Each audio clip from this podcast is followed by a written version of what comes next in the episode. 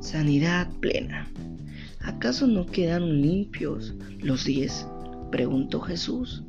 ¿Dónde están los otros nueve? Lucas 17, 17. Vemos cómo Jesús sanó a estos diez leprosos. Pero ahora veamos qué podemos aprender de ellos. Primero, ellos aprovecharon el momento. Gritaron, Jesús, Maestro, ten compasión de nosotros. La gente desesperada eleva oraciones desesperadas. Estos hombres se dieron cuenta de que Jesús estaba pasando y lo peor que podía ocurrirles es que se les pasara de largo. Así que aprovecharon el momento y le gritaron,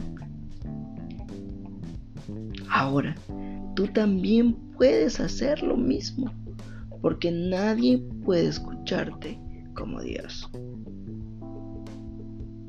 2. Tuvieron que dar muchos pasos. Su sanidad no fue inmediata, fue un proceso de paso a paso. Resultó que mientras iban de camino, quedaron limpios.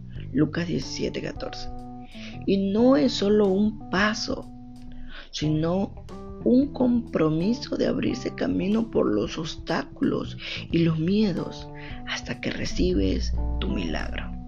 Pero el esfuerzo bien vale la pena y aprecias más la liberación cuando tienes que caminarla día a día dependiendo de Dios.